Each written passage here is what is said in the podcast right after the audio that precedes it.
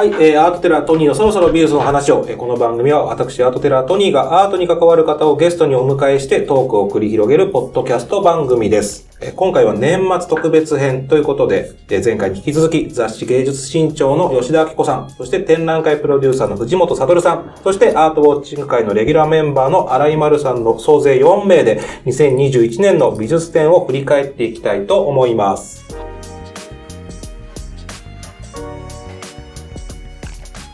はい。ということで、今回は昨年もやりました年末特別企画ということで、それぞれが2021年に刺さった美術展を上げていきたいと思います。昨年は僕と吉田さんで3点ずつでしたけど、今回は展覧会プロデューサーという立ち位置から、藤本さんにも参戦いただき、そして、えー、新戦力ということで、新井さんにも登場して。はい。ということで、みんなが2個ずつ上げていこうかなというふうに思っております。一応、出演者は相手が何を用意しているか知らない状態ですということで、手探りで。そうですよね。これ言ったところで残り3人が、え、それ選ぶのセンスねっていうこともありますもんね。そうそうそう。ああ、もうあいつとは趣味合わない言われちゃうかもしれない。怖いなょうがないですそうですね。本当にだから自分が刺さった展覧会よということでございます。はい。えそして時間が余ればリスナーさんの刺さった美術展2021年、こちらのツイッターにも投稿していただいておりますので、こちらも読み上げていきたいと思います。えっ、ー、と、順番としてはじゃあ、丸さんから行きましょうか。はい。はい、ということで、よろしくお願いします。はいはい。じゃあ、一つ目は、はい。イサム野口発見の道です。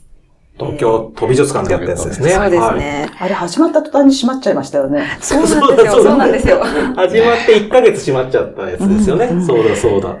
2回来ました、よか、良すぎて。あの、最初に内覧会で行って、で、あの、閉まってまた空いた時を狙って、最後のそっちはもう普通にお金払って普通にお金払って行って、グッズも T シャツ2枚も買っちゃいました。こう、刺さったポイントとかはあるんですか？あの、イサム野口さんの作品って今までも結構いろんな展覧会で見てきてはいたんですけど、なんか、今まで一番良かった、あの、うん、作品のまとまって見える見え方とか、うん、あの、一番最後の回が石の作品で、うん、あの、砂利が敷いてあって、彫刻が並んでるっていう、庭園のような、あの、見せ方をされてたんですけど、あの部屋が一番すごい、もう。ワンフロア丸々だよね。だから、可動壁作んないでも、東京都美術館こんな広かったっけぐらいの見せ方してたのが印象的だったかも、確かに。こういう空間の使い方できるんだ、みたいなところもありましたし、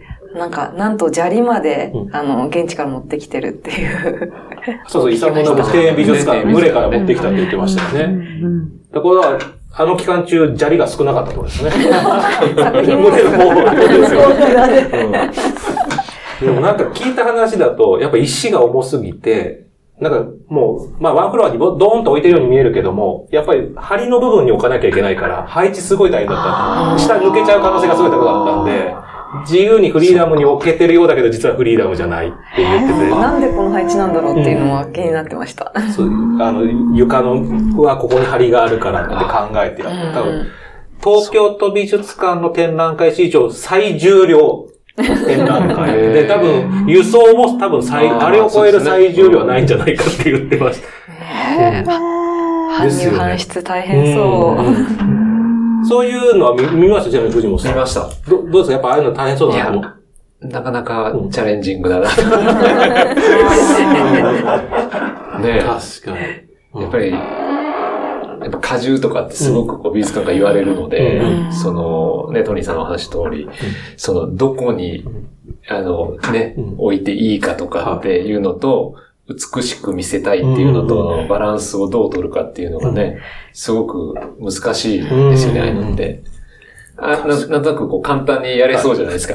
持ってきたら、そこ行って、じゃらって。じゃじゃらそういうわけにいかなかった。そういうわけにいかないと思いますね。ゆうさん見られました見ました、見ました。あの、最初に入ったところの照明がバーってあって、こう、明かりのインスタレーション。はい、あそこも、なんていうか、派手だなっていう感じの見せ方が、あの、最近の東博の仏像を派手に見せるぞ的な感じの、こう、インスタレーション的な見せ方が面白いなと思って。うん。で、その、その、重さのこととかは全然、私 は当然、あの、見る側としては全く思いもしなかったので、ただ、でかいの持ってきたよね、ちゃんとっていうふ うな感じでは見てましたけど。確かに。明かりすごい映えてましたよね。みんなインスタで上げてて。そこ、それでも話題になってたみたいです。あ、じゃあ若い人にも結構やっぱ刺さってたみたいですね。結構。2回目行った時も結構若い人来てました。なんかイメージだとね、イサムの具志店で言うとなんか年配の方が行きそうなね、勝手なちょっとこう、ね、渋い展覧会ってイメージがあったので、そん。な意外と刺さってたんだ、そうですね。周りのでもすごい人気で、もう泣いたとか。へ泣くほど感動する。ってすごいね。すごい。ちなみにそのグッズの T シャツはどんな T シャツだったの？イサムの口の言葉が、あの、英語なんですけど、書かれてる、あの、T シャツで、なんていう言葉だったかな。なんか、本人の作家の言葉だ、作家本人の言葉で、結構全的というか、思想っぽい感じの言葉。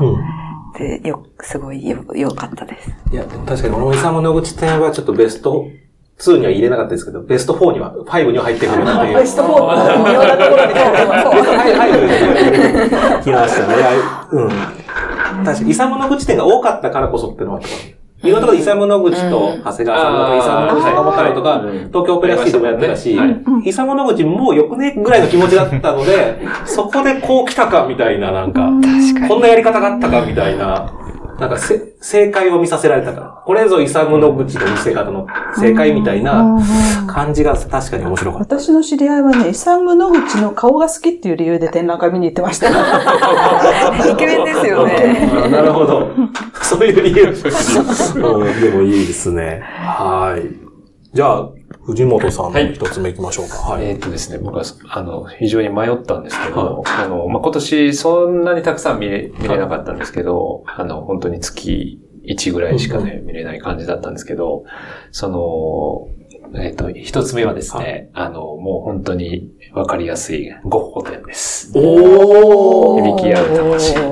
京都美術館強い。強い。これはですね、あの、ちょっと、あの、なんていうか、あの、まあ僕の、その、ちょっといやらしい視点っていうか、とこもあるんですけど、その、ゴッホって、もう、あの自分ももう展覧会やったんですね。上野の森で入ったご飯。はい。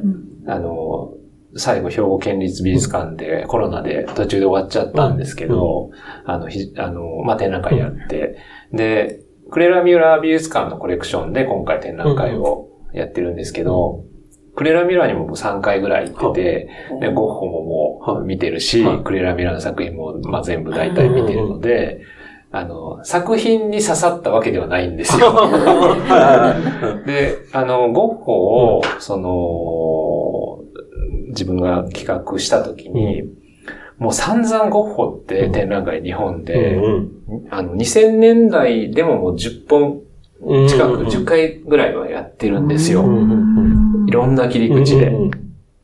で、いざその自分がやろう、やりたいっていうかやろうと思った時に、うん、その、ゴッホ美術館とクレア・ミュラーの作品はできるだけ、うん、あの、借りずに、うん、それ以外のゴッホを、あの、借りて、はい、あの展覧会しようっていうことと、あと、まあ、テーマとしてどこに、あの、切り取ろうかって思った時に、あの、初期のゴッホ、まあ、ハーグ派と、ハーグ派との出会い、印象派との出会いっていう、まあ、二つの出会いっていうコンセプトで、まあ、企画をしたんですね。上野の森のの時は。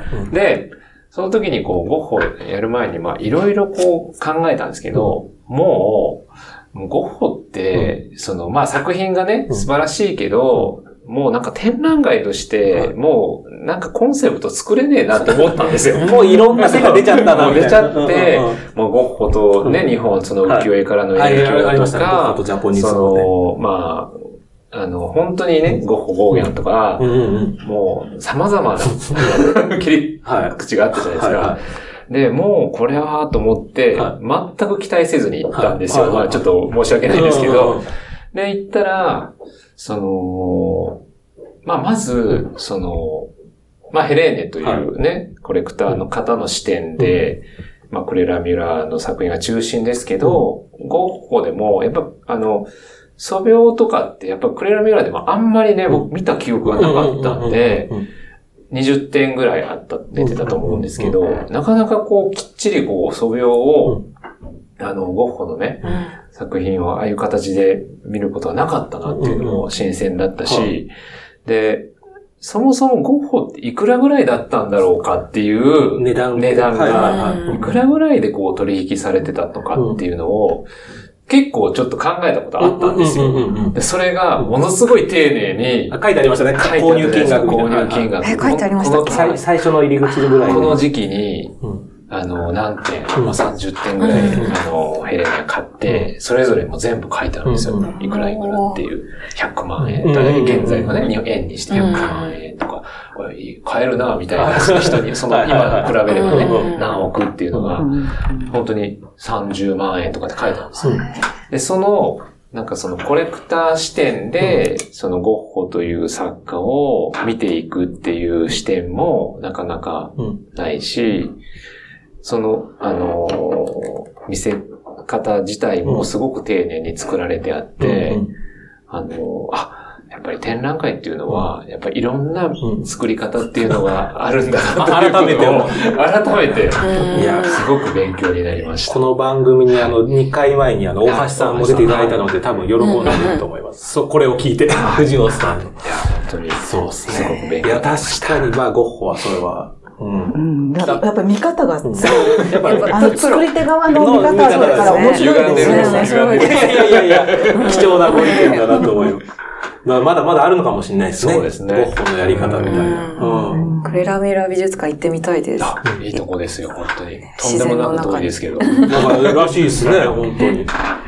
ちょっと飛び術館が、飛び術館からなんかもらってるんですか？スポンサー料みたいなの出てるんですかじゃあ、どうしましょうじゃあ、吉田さん行きますか？ははいはい。私はですね、今年はね、東京ステーションギャラリーにこう、ノックアウトさせまくりなさせられまくりと。させられまくりはいなはい。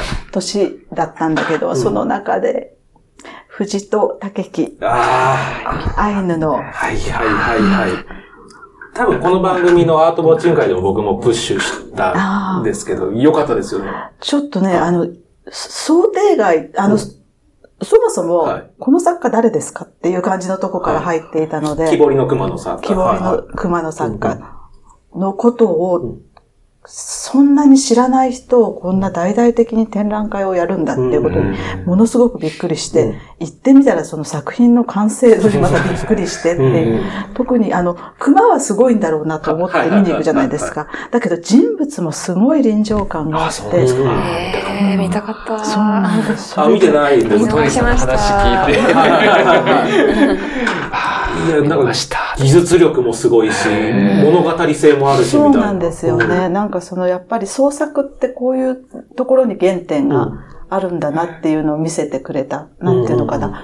あの、アカデミズムの世界における絵画のあり方とかっていうのと違う生きていることを証明するために掘り続ける的な感じのところにうんぐっと来て、なんか欲しくなった熊が、みたいな。うん。いや、でも本当そう思いますよね。あれ以来、やっぱなんかお店とかたまに木彫りの熊とかあったりするじゃないですか。ちょっと見ちゃいますもん。うんうんあの、藤戸さんかなみたいな、あ、違うかみたいな感じですけど、意識するようになった気がします。ねえ、ちなみに今回2つ挙げるうちの両方とも東京ステーションギャラリーじゃなくてなんですよ。うんと、あえては、二つ目は東京ステーションギャラリーを外し外しましたけれども、ちなみにじゃあ藤戸以外でノックアウトではどれか福富太郎もノックアウトさせられましたし、特集もよかったですねしましたし小ね。早川修正も。修正。もなんか素晴らしかったし、と思って、なんでそんな渋いとこガンガンついてきたかな、今年はと思いました。いや、やっぱステーションギャラリーは外せないですよね、そういう意味で言うと。で、んなんか多分本数も多いんですよね。あ6本くらいありますもんね、そうなんですよね。だから一回の会期がちょっとね、多分短いから、そうですね。ぼーっとしてるとすぐ終わっちゃうっていう怖さが。うん。ぼーっとしてました。ぼー っとしてました。あ、本当ですか？うわーってたって感じですね。うんうん結構やっぱ口コミで広まった感じでしたよね、藤戸ト。そうでしょうね。じわじわ系のうん。感じでしたね、藤戸タレンいや、見たかったなト。じゃあ、僕が行きますか。もうすごく王道なんですけど、ということで。ちゃんとしたタイトル。あはい、えー、っとですね。特別展、国宝鳥獣戯画のすべてをあげようかなというのは、まあまあ鳥獣戯画、やっぱりもちろん鳥獣戯画だなっていうのはあるんですけど、僕はやっぱり一番は動く歩道システム。これがもう大発明だったなって思うんですよ。最初はやっぱ動く歩道入れますって言った時、まあ、ね、鳥獣戯画、全、まず鳥獣戯画って、後発平定全巻出ます。で、その4巻、しかも全展示します。全機後期で入れ替えとかじゃなくもう並べます。で、そのさらに一番の見どころが動く歩道って言われて、いや、何それみたいな。いや、そこはどうでもよくないと思ったんですけど、動く歩道で見ると、動く歩道でこう流れていくわけじゃないですか。で、立ち止まってると、目の前に、えー、流れていくんですよね。スクロールしていくんですよ。で、もともと多分、巻物ってそう見てたはずじゃないですか。でも美術館でやっぱ自分のペースで歩くと、スクロールする姿で見れないから、うんね、あ、こうやってこう流しながら見てたんだ。本当にアニメーション、日本最後のアニメーションとかよく言われるけど、本当にアニメーションのように見えるわっていう、その感動と、あの、まあ、関係者の中の人知り合いだからですけど、やっぱり何度もその動く歩道の速度を調整したんですって。あまあ、絶妙な速度だったなと思いました。あれ以上速すぎても遅すぎても、イライラしちゃうだろうなっていう、この絶妙な速度も含めて、あの、そのために今回作った動く歩道だったんで、今後あの、国宝って、つけたりって言って国宝のその箱とかも国宝扱いしたりするんで、あの動く歩道も一緒に、なんだろう、頂上ギガのワンセットにしたしかない。今後も展示とか見るときには、あの動く歩道込みでやる、いいんじゃないかなぐらいの、ちょっと僕は感動しましたかね。ちょっとコロナがなかったとしたら、やっぱり立ち止まらないでくださいっていうのをやりたくて、あの、導入したはずなんですけど、別に今回コロナになっちゃったから人数制限もしてたし、本当はなくてもよかったけど、まあでも実際やってみると、あれいいなと思いました。だから展示の新しい見方を経験した気がしてて、鳥獣ギガがいいのはもちろんですけど、僕は動くほどに、ちょっとこれ刺さったなっていう感じで。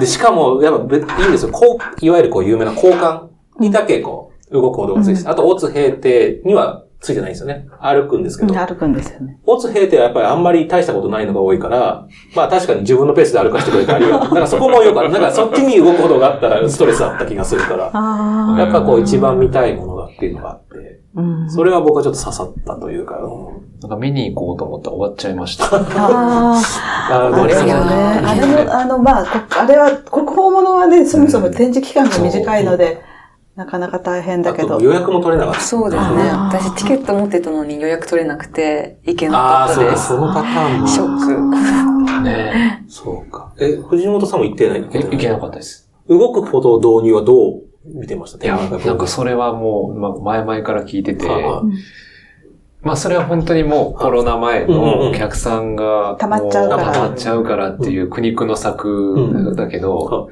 まあ作っちゃえるとこがすごいなと思いましたけどね。ちょっとそういう、やってみたいのはあるんですか？そう今後なんかそういうお金さえ予算あれば。いやあんまり興味ないです。それをね、見てないんで、体験してないんで。あの、吉田さん体験されました？あ、はいはい。私はなんか、ものすごく不思議な特殊なものが作られるんだと思ったんですけど、はい、いわゆる空港とかにあるあの、スーツケース重いから開くやつあるじゃないですか。あれ、だから、うんあの速度を調整すればいいだけと思うんだけど、違うのかな？だから意外と導入しやすいんじゃないかっていう。あれ用に今回作ったって言ってましたけど、そうですよね。動く歩道自体は世の中にいっぱいあるわけですもんね。うんうんうんただ、動く歩道で、でも、動く歩道で見るべき作品はやっぱ巻物なのかなっていう気もしたんですよね。そうですね。確かに5歩をこうやって見てもそうそうそうそうそう。だから、まあ、動く歩道が生きてくるのはあれしかないのかなっていうのもあって、なんかすごい、そうですね。鑑賞体験の面白さだったかなって気はしましたね。うん。そうか、でも見れてないんですね。チケット持ってたの。また動く歩道に並ぶんですよね、これがまた。そうそうそう。乗るために。そうそうそうそう。まあ、だから展覧会として面白かったのはそこで、あとは、意外とその日本全国から集めてきたその欄干とかもあったりしたので、意外とコース平定だけじゃないところも面白かったかなっていう、なんか全体的に、さすが頂上ギガの全てっていうだけはあったなっていうのが、僕の中では、うん、刺さった展覧会、美術展かなという気がしました。はい。じゃあ、もう一周回しましょうということで、マーレさんの二つ目、よろしくお願いいたします。二つ目は、マーク・マンダースの不在店です。金沢21世紀美術館。えっと、ダブルサイレンス店が金沢21世紀で、これは東京の現代美術館の方だ。21世紀の方も今年見たんですが、去年からやってたので、まあ、どっちも一緒というか、似てる、似てる。はい。で、えっ、と、じゃあ、原美の、都原美の方のあの説明なんですけど、マーク・マンダースの不在っていうタイトルで、あの、アーティストのアトリエで、まあ、ついさっきまでいたんじゃないかぐらいの気配がある、残ってる、えっ、と、展示室がいっぱいあるんですけど、あの、解説が全然なくて、あの、一個ずつ謎解きをしていくような感じで、鑑賞する体験で、すごい面白かった。確かに。なんか、話題にもなりましたもんね、マンダース。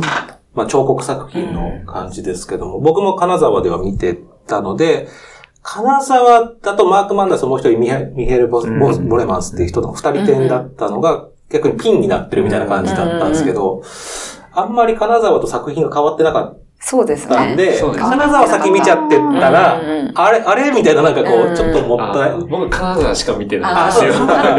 正直、金沢の方が良かったではなか？ったですけど、一応今年ということで、まあ、ちょっと作品足されてて、あの、増えて、ドローイングの部屋、廊下みたいのが出てたりとか、ちょっと頭の中を見れるような仕組みが追加されてはいたんですけど、そうですね、インパクトとしては。金沢のがインパクトはあった感じはあったかなって気がしました。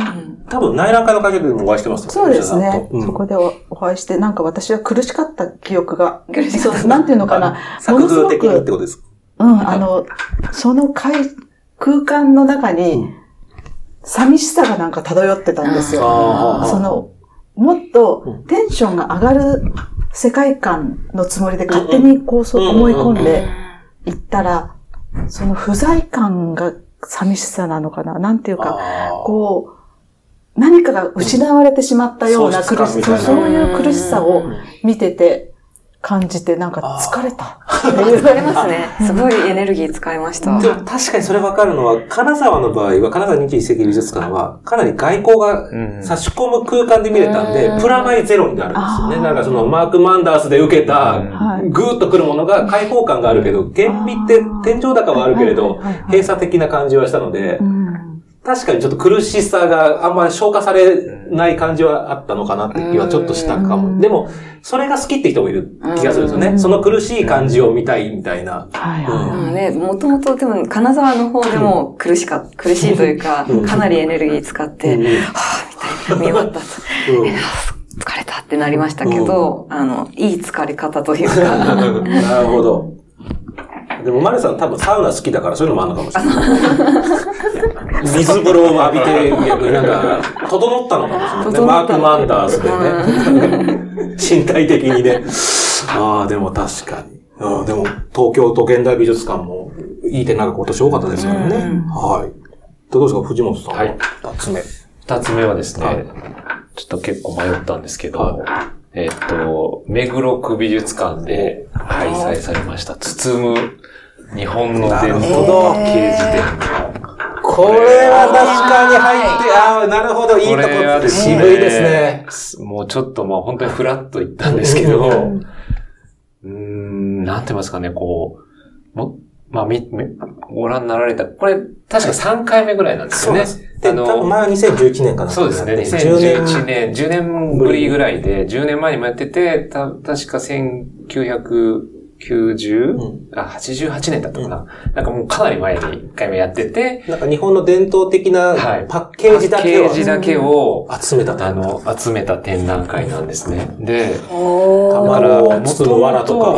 その、いわゆるその、残すもの、美術作品として作られたものではないわけですよね。その、まあ、消化する、消費するというか、その、まあ、お菓子であったり、まあ、卵とか。こう、笹団子の笹であったり、あと、マス寿司の箱だったりとか、そう。いうことですよね。そういう、こう、それもまあ、素材も竹であったり、木であったり、いろんなこう、あの、自然の中にはまあ紙であったり、で、その、まあ、それを、えー、ある、えー、コレクターの方が、えー、ちょっと待って、あ、はいはい。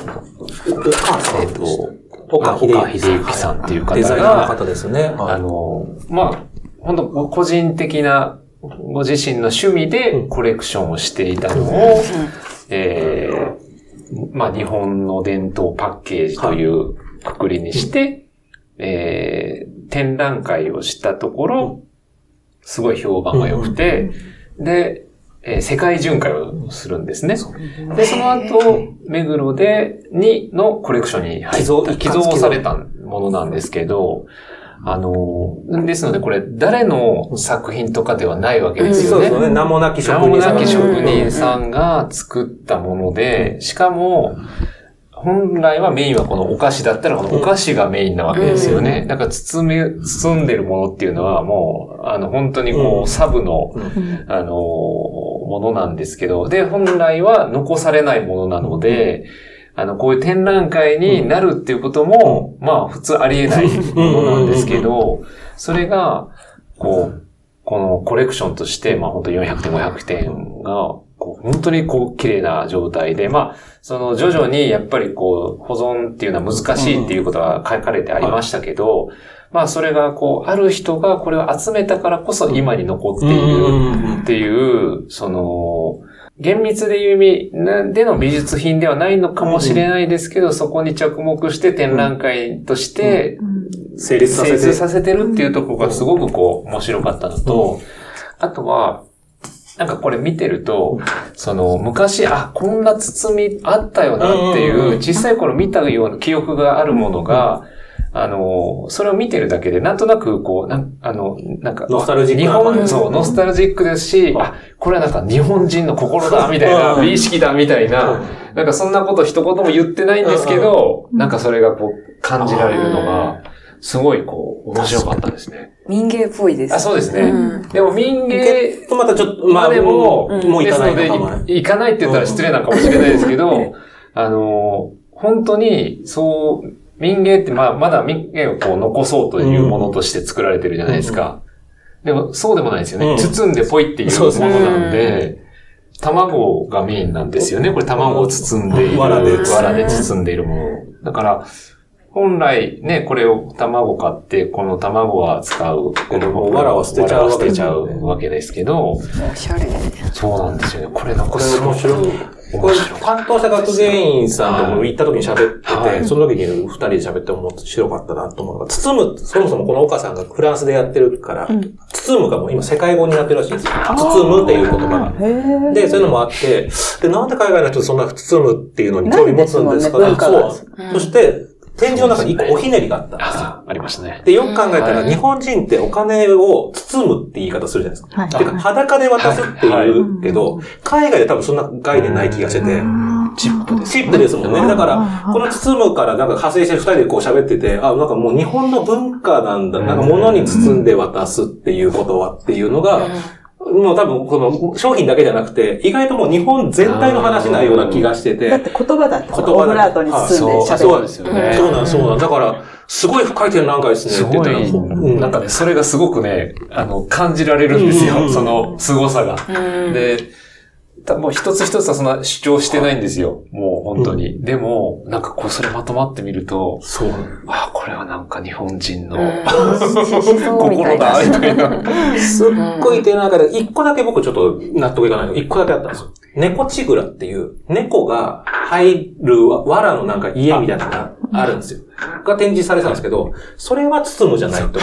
猫が入る猫の家だから。家だからねそうそう。猫をパッケージしてるもんじゃないから、なんかこう、ちょっとそれだけは包むじゃないよっていうのは、細かいこと言うようだけど、あとは全部包むものだったけどっていう。私のあのし知人がパリで包む屋さんをやってるんですよ。包む屋さん？そうなんですかそうなんです。包むという言葉でやってるんですか？包む、ラッピング屋さん。へラッピング屋さんって言ったらあれですけど、もうちゃんとこう、ーなんか、あの、包む。そうそう包む、贈り物っていうのは心をあげるから、うん。物は何でもよくて、で、その包む、心を一緒に包むみたいなことで、エピソードどんな人にあげるのかとどういう品物かとか伺いながら、うん。そのラッピングの日本的なラッピング和紙とかだと思うんですけど、をしてるお店がやっている。ああ、だから、これ包む点から始まってんでしょうね。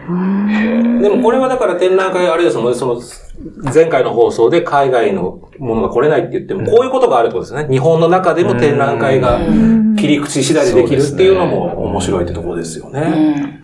ちょっとぜひぜひ、あの、また多分やるんでしょうね。やるんでしょうね。また10年ぐらいかもしれないですけど。見に行きます、その時は。本当に。確かに。そうさ、さすがそういうとこ選ぶんだって感じがします。じゃあ、吉田さんの二つ目はいきますか？はい。私はですね、今、まだや、今やってますね。アーティゾン美術館でやっている、M 式海の幸、森村康政、私語りの神話っていうやつなんですけれども、えっ、ー、と、海の幸、あの、青木茂の海の幸をモチーフに、森村さんが、その構図でまたなりきるわけですよね。はい。で、それの、まずその、なりきった、あの展覧会のために多分80人ぐらいになりきっていて。85人って85人。85人。その、創作意欲にまず一つ感動するのと、海の幸をああい。う風になんとか人間の群像劇として時代で捉えていくっていう発想が。10点の連作になって連作になっていて、はい、えっ、ー、と。海の幸自体は1点だけど。1点なんだけど、まあ、なりきって、その、明治時代を表現したり、うん、あの、昭和の戦争の頃であったりとか、バブルの頃であったりとか、現代のまでを連作に連作で見せるっていうところに、その、なんていうのかな、青木作品を今に活かしてきたっていうのが、面白いことを考えたなっていうのと、衝撃的だったのは、あの、自分がなりきってる背景を映像で全部見せちゃったっていう、あの、変身面白してるね。あの、監視カメラなんか10台ぐらい、そのスタジオに置いてあるやつの映像が 見れるんですよね。メイキング。メイキングをこんなにばらしちゃっていいんだっていう。いや、でも一応僕も見て一番衝撃だったのは、もう今70おいくつって聞いて、森村さん。肉体が衰えてない。そうですね。結構脱い脱いで着替えてるんで、ど、な、どうやって鍛えてるんだろうみたいな感じだったのは結構衝撃でしたね。うん。だらっとしてなかったですね。そうそうそう。やっぱりなりきらなきゃいけないから、いろんなものに。そうなんですよ。あ、それをじゃあ、僕は結構まあ面白かったけど、なんか、最後の方、その海の幸の完コピはすごい面白い。すごいわと思ったんだけど、なんかバブル時代の小ギャルの格好した感じとか、ジュリー線持った感じとかの、な、何を表してるんだろうの説明が欲しかったなって気がします。だから、循環してるっていうのはなんとなくわかるんだけど、なんでここの場所でこの格好して、岡本太郎の太陽の塔の前の格好とか、うん、なぜこの、をピックアップしたんだろうの説明がもう少しあると、良かったかなっていう、なんか説明が欲しくなっちゃったって感じは。私もそれは驚かんで、あの、時代が回ってるっていうのは分かったんですけど、でもなぜこの絵なんだろうっていうのが、あの、理由が分からなかった。え、それは勝手にこっちで受け止めればいいんじゃないの？なぜあの時代をか、なんていうのか、なんか、語っていただかなくても。ふ、紛争みたいな、なんか、学、学、学、学園紛争。紛争みたいな、あったじゃないですか。あれは完全に海の幸の対面にあって、構図が全く一緒だったんです。うんうん、あなるほど、この海の幸の昭和バージョンなんだなって分かったけど、他が、構図はもう全然違うので、はいはい、なんか構図が一緒だったら、うん、なるほど、これの明治版とか分かり、だから、だから多分分かりやすいのは多分求める僕は傾向があるんだろうけど、あそこだけ切り取ったその平成版だけ見たら、どこが海の幸なのかなとかが、ちょっと説明がなんか欲しかったなって感じでした。なんかテキストがもう少しあってもよかったなっていうのと、もう一個、ダメ出したよ、俺はあってもそれは言いたいわけなんですが、順番がちょっと良くなかったのかなと思うのは、入って、海の幸実際見れるんですよ。その後に、下絵コーナーみたいな。はいはいはい、はい。先にそっちを見た後に本番が来るから、逆にして、本番を見た後に、こうやって作ったんだよって見えるならいいけど、先にだからもうネタバレしちゃってるんですよ。原画があるから。確かに。いやちょっと。メイキング先見たみたいな。そうそう。あの、先にやっぱりその10点ドンを見たらすごい感動したんだろうけど、こんな風に作ってますをめっちゃ先に見させられて、えー、なんでここで、なんか、俺展覧会行くときって結構ホームページも見ないようにするんですよ。ネタバレしたくないから。はいはいはいはいだから見ないようにしたのに、なんで先に下へコーナー見せるのは、ちょっと、はい、あの、なんでだろうっていうのがありました。なるほどね。はい。これは個人的な意見なんですけど、はいはいはいはいああれ逆にするだけでもう少し感動も違ったのかなってちょっと思っちゃいますね、僕は。そうね。でも多分意図があってそうしてるんでしょうけど、私はでもその先に見たのがうん面白かった。要はうん、完成形に至る背景を知った上で、うんこういう風に出来上がっていったっていう、彼のその出出足から完成までの苦労をずっと見せてくれたっていうような感じがして。多、分そういうことですよね。したかったんでしょうね。海のまあ幸が実際あるところから見せてるから、うん。多分、うん、となんかわかるけどな、みたいな。でもそうかもね。ちょっとそうですね。僕はって感じかもしれないですねうん。でも、うん。でも頑張った感じは、あ刺さりますよね。本当に。一人であんだけやってすごいなと思って。メイクさんとかいないって言ってましたもんね。今回コロナだから。衣装さんとかもなしに一人で全部やってる。なんかジオラマを作って、それをが、あの、作品の背景になってたりするんですけど、そこまで自分でやってたのかという、びっくりしました。やっぱ一人だから、あの、その、やっぱ映像で見れてるんですけど、途中で心折れなかったのかなと思いますよね。なんか俺途中で何やってんだろうってなったら、もう全部終わりじゃないですか。よく85回も着着替えて、しかも誰もいない中一人でやってる。俺だったら気が狂うなって。なんか30個目ぐらいで助走してる時に、あれ？何やってんだ俺は 一瞬でも終わ、思ったら終わりだから、その保ち続けたモチベーションとかもすごいなと思って見てましたけど。うん。すごい。確かに、ちょうど今やってますもんね。多分3月ぐらいまで。そうですね。まだ面白かったあ、違う、1月十何日だ。1月ちょっとこの放送を聞いて気になる方はぜひぜひ見ていただけ1たら。月10日、あ意外とすぐですよ。終わっちゃうよ。ぼーっあ、として。ると年末年始ですかはい。ら。1月10日でございますので、ぜひ。しかも、アーティゾンさんは大学生は無料ですから、ね、素晴らしい。そうですよね見ていただきたいなと。あ、でも意外な、なんかやっぱ被らないもんですね、被らないですね。いやもうめちゃくちゃ迷いました。まだ、うんあの、あと10個ぐらいリストアップしてたんですけど、いや、でも僕まだ最後の2個目なんですけど、これ俺誰かがあげると思ってたんで、被ると思ってたんですけど、じゃあ僕のその最後の。やえー、二つ目ですね。えー、練馬区立美術館で開催された電線絵画展小林清親から山口明まで。面白かった。電線が描かれた絵だけで展覧会をするという前代未聞の展覧会だったんですけど、担当された加藤さんって学芸員が10年間温めてたっけ ?10 年かけてやった展覧会だったでで。電線もはいさ、この包むと同じではい日本文化じゃないですか。あ、多分そうなんです地中だからヨーロッパはそうですね。はい。そうなんですよね。田舎に、あの、大きい、こう、鉄塔が立ってるとかもさ、うんうんなんか、ああ、帰ってきた、みたいなさ、確か、だからそうですよね。だからなぜ、だから電線が描かれた絵だけでこう展示をするっていうのが、あと人によって電線をあえて描いてない画家もいるんですよね。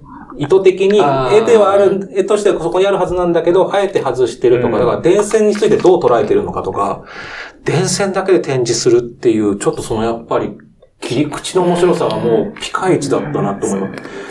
多分会期がすごい短くて1ヶ月ちょっとしかなかったのかな。でもあの時期は結構学芸員さんと会うと、電線絵画見ましたは結構、なんか、あ挨拶文のようになってたぐらい、あの、すごい、僕はもう刺さっ一個だけ唯一は、またなんか、俺美術館のそう手が抜けが良くない抜けきれない。じゃあ、あの、電線マンとかも紹介されてたの。電線音とか、全然そういうのもあっていいけど、エヴァンゲリオンはなんで紹介されなかったのかなと思ったんですよ。エヴァンゲリオンって結構電線が象徴的に登場するアニメなので、まあ、せっかくなら、その、そこまでやってくれたら、もう、だからゴジラとかも紹介されてたんだったら、エヴァはなんで外しちゃったのか、多分加藤さん興味なかったのかなとか、なんか、もっといけたよ、みたいな感じああ、多分権利関係が難しいな。そういう。でもなんか、今やんないと多分電線とかも今度地中に入ったりとかしてくるから、なんかそういうのも含めてちょっと考えさせられました。どうですか、電線今会年やった、なんか、今年だった理由はあるんですか？いや、もう元々今年やる予定だったっていう。あ予定だっただから特に2021年っていうわけではないと思うんですけど、コロナとは関関係係ななく、はい、ずっと準備してたって言ってましたね。うん。そう。ねすごい。ねいや、着眼点がすごいなって。現代アートもちゃんと紹介してたんうんですよ。そこまで網羅されてるのがすごかった。坂本徳郎さんとかに新作作ってもらったり、だからそこが本当に、うんとは全然、あの、それだけ見てたらあんまり素通りしちゃいそうな作品とかが電線でまとめられてるから面白く見れたっていうのが。これはちょっと面白かった。僕はですけどね、なんかこういうのがあるんだ、みたいな。うん、でもそういう企画力で勝負していくっていうような展覧会が増えてくると、うんうんうん、面白いですよね。ですよね。藤本さんは行かれました？行ってないんですよ。あ、そうなんですね。大体聞いた時に終わってるパターンが多いです。本当に。なんか短くないですか？会議がね。いや、短いですよね。やっぱ3コーナーで短くなった？そんなわけないですよね。いや、もともと。大体短いとこは短いです、ね。そうですね。だからあれはちゃんと展覧会やりたい分だけやれたって言ってましたね。はい。10年も準備したのに、そんな 一瞬。いや、でもやれないよりはっていうのもね、あると思いますけども。ちなみに、あの、これもう一つ言っときたかったのはありますか皆さん？例えば。ちょっと悩んだんだけど悩んだのは、あの、今、開催しているあの、ユノキサミル。プレイミュージアム。プレイ、確か、プレイミュージアム。これは、本当に、染色家の方ですね。ねなんと、今99歳、現役っていう。パワフル。あの、作品も、いやもう、まあ70歳から絵本をね、はいはいはい。絵本も書いてるっていうのもすごいですけど、その、あの、振れ幅もすごいですけど、それをこう、あの、展示の仕方もすごく、あの、面白くて、あの、真ん中の、広い部屋。広い部屋の、えー、布の部屋ですかね。はい、あの、はい、布が上からこう天井から吊り下がってる、あそこの最後のコーナーなんかは、まあ、あれもまた石が敷き詰められてるんですけど、白い砂利が、あの、あの、布を、あ布の森ですね。布の森、ああいう展示を、あの、普通考えないなと思って。実は、ちょうど昨日行ってきたんですけど、なんでそうしたのかっていうのを聞いたんですよ。はい、で布はやっぱ今までって、まあ美術さんが借りてるのも多いんですけど、基本ガラスケースで展示したらしいんですけど、布をそのまま見せたくて、もう剥き出しの展示なんですよ。で、裏からも、で、あと、重なる姿とかも見せたいってことだったんで、布の下に入らない方法をどうしようかって考えた結果、砂利を引くことによって、それを結界にして、人が入らないようにしたっていう、だからそのアイディアの、もう含めて、なんか素晴らしい点なんか、ちょっと期待してなかったってのは失礼だけど、なんか、期待期待値を超えてきましたね。うん、その結界のつ、あの、範囲が割と絶妙で、通る、人が通るとちょっと風で、かあの、起こるみたいな。ですよね。で、布がふわって揺れてるのが綺麗ですね。綺麗ですよね。あれが本当になんかずっと見てられる空気感がある。本当森って感じで。しかも同時開催でグリとグラテイそのギャップがすごい。ギャップすごい。ギャップすごいですよ。グッズも可愛いのも多かったですし。グッズ可愛かったですね。大充実。買いました。今手元に図録を持ってきてくださって、これ図録すげえ高かったんで僕も買うやめたんですけど、5000円ぐらいは。グッズ買いました。今日持ってる。あの、歯ブラシ、サコシを。ああ。そう。いや、図録もね、これ、まあ、もし見に行かれた方、手に取っていただきたいですけどね。こんな図録ね、普通作ろうと思わないですから。このサイズとね。あの、アップのシーン、ページがいくつかあるんですけど、それは実物大にしたそうでございます。しかもカバーがポスターになってるんですよね、これ。これがね、あの、カバーが何種類かあったと思うんですけど。でもこれも背景短いですよ。多分1月末ぐらいだと思います。そうですよね。ここで見ると大きいですね。誰がデザインしてるんだろう、出力。ブルーシープさんがやってますね。これすごい。はい、えー、そして続いてはリスナーさんからの投稿を紹介したいと思います。すべて紹介はできないので、ツイッターと、えー、インスタグラムでハッシュタグ、えー、刺さった美術展2021を検索してみてください。さあ、まずは番組ウェブページに問い合わせがあったものでございます。ペンネーム小さい窓さん。こちらの、えー、小さい窓さんが選んだのは、バンクシー展天才か反逆者か。えー、これ今原宿でやっているということで、前多分横浜の遊びるっていうところでやってて、多分日本巡回してる展覧会ですね。はい。えーまあ僕はまあまあの展覧会だったなっていう。あの、天王洲でやったあの、バンクシーって誰展が面白かったので、ちょっとそっちになんか上書きされてしまいましたけども。いやいや、でもまあまあもちろんね。横浜で見たんですね。僕は横浜で見ました。だからこれまだやってるんだなっていう。去年でしたね。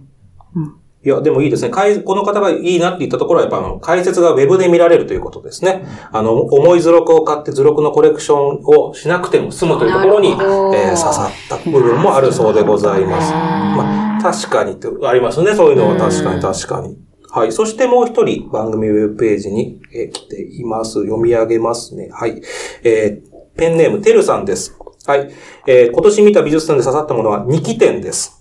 はい、えー、昨年開催がなかったの2年ぶりに開催されたこの2期展で2期会所属の山本文彦さんの油絵が衝撃的でしたということでございます。僕はなかなかあんまり公募展には行けないんですけど、行かれますか？皆さん公募展。私もほとんど実は行かないんですよ。ほとんど行かないですね。やってはいるんですよね、こういう展覧会も。でもやっぱりコロナで中止になったりとか、ね、うん、それは創作して、この場所が発表だと思ってるのに、うんそうですよね。ですよね、そういうのって。だから今年開催できたのは良かったと思いますよね。うん、はい、てるさんは30年ほどに来てんで山本文彦さんの油絵を見てきたそうで、それでさらに衝撃的だったと。うん、こういうところにもね、やっぱ足を運ばなきゃいけないのかなって今ちょっと思わされました。うん、はい。そしてツイッターにも色々と来ておりますので読み上げたいと思います。はい、えー、てっぺい1013。はい。えー、金沢21世紀美術館で開催されていた日常の淡いという展覧会が刺さったそうです。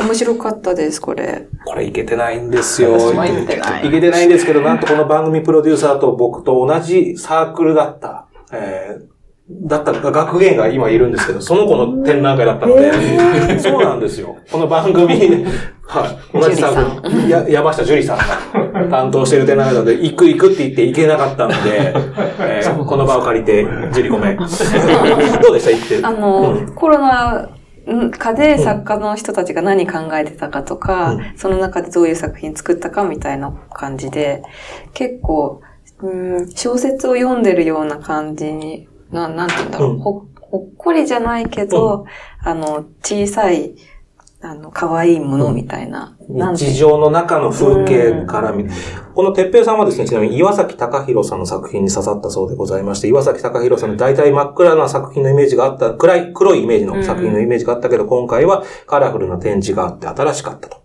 いうような。岩崎さんは、はい、あの、長袖屏風って、えっ、ー、と、はい、日本画の？昔のえっ、ー、と、それの現代版をやってて、えっと、コロナで着なくなったお、あの、お出かけ用の服とかを実際にかけて、うん、あの、現代版、コロナ版長袖病。そういう作品なんですね。とかもやってました。多分、はい、刺さった美術2021で多分ツイッターでハッシュタグ検索すると、てっぺいさんが多分その写真上げてくれてますので、聞いてから見ると、そういうことだなっていうのはよくわかりました。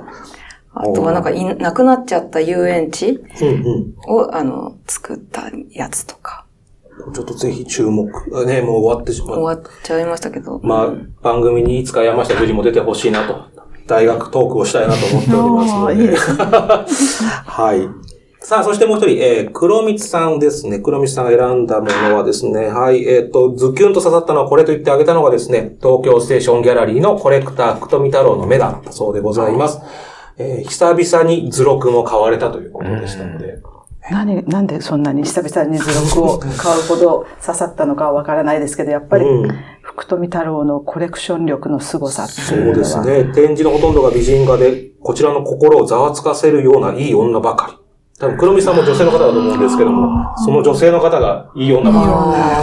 ね、聞いたことない画家の素晴らしい作品がいくつもあって、福富太郎の類稀な眼力を思い知らされるということでした。何年かぶりに図録買われたということですけども、あれですか？芸術新書のバックナンバーの、もう買えるんですか？福富太郎特集は。まだあるんですかね？買えないなもう売り切れちゃってますか売り切れてると思います。今、巡回しましたよね。安倍のハルカスに。安倍のハルカスに。今、巡回。はい。あの、1月。展覧会に、のショップにも、もう出せないほど在庫がないんです。あららら、そんなに人気も。やっぱり刺さったんでしょうね、多くの人に。と思います。なかなかあれだけのこう、なんていうのかな。自分の目を信じて作品を変えるだけに自分自身を育てることができた人って少ないと思うんですよ、もう今の時代って。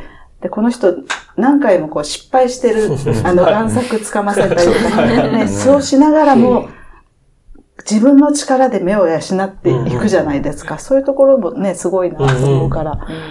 面白い。でも今、アベノハラガスでまだやってるんですね。やってます。1月16日。はい、まだ見れてない人はぜひ大阪に足を運んで。福富さんにお借りしたことあります。あ、作品。本人にですか？あの、作品をね。で、まだ生きてらっしゃる。お会いしたことは？いや、えっとね、その時は、いらっしゃらなかったと思うんですけど、はい。そういう思い入れもあるんですね。はい何年も前ですけど。さすがですね。本当は色暗躍してますね。本当に。さあ、そしてもう一人、ミヤスンさんからですかね。はい、2021年印象に残っている展覧会といえば、隅田北斎美術館の筆魂。線の引力、色の魔力というキャッチコピーがぴったりでしたということでございます。肉質浮世絵画の展覧会が行われましたね。これは行かれましたか？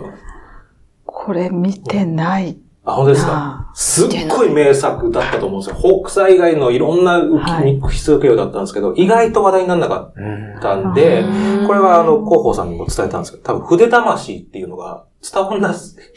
肉質浮世絵が名品店とか、もうそういうシンプルな方が、筆魂だけでは、やっぱこう多分攻めた展覧会目だったと思うけど、攻めすぎたかなっていうのは、ちょっと。わかりにくくしてわかりづらかったかなっていう気はしますよね。せめて、あの、ちょうど鬼滅の刃が流行った頃だったんで、筆柱にした方がよかった 提案だけはしてみましたけど、せめて、みたいな、はい。いうことあります。さあ、ということで、まあ、皆さんいろんな刺さった展覧会がリスナーさんもありましたし、えー、お三方の、えー、発表していただきましたけども、はい。どうでしたか、収録は。あっという間でしたね。あっという間でしたね。なんかあの、もっといろいろ面白い展覧会があったなって、喋りながら思い出して。そうですね。そうですね。もっと紹介したかったですけど。はい、したい。あとはやっぱり、お話伺ってて、ちゃんと見に行けばよかったなと。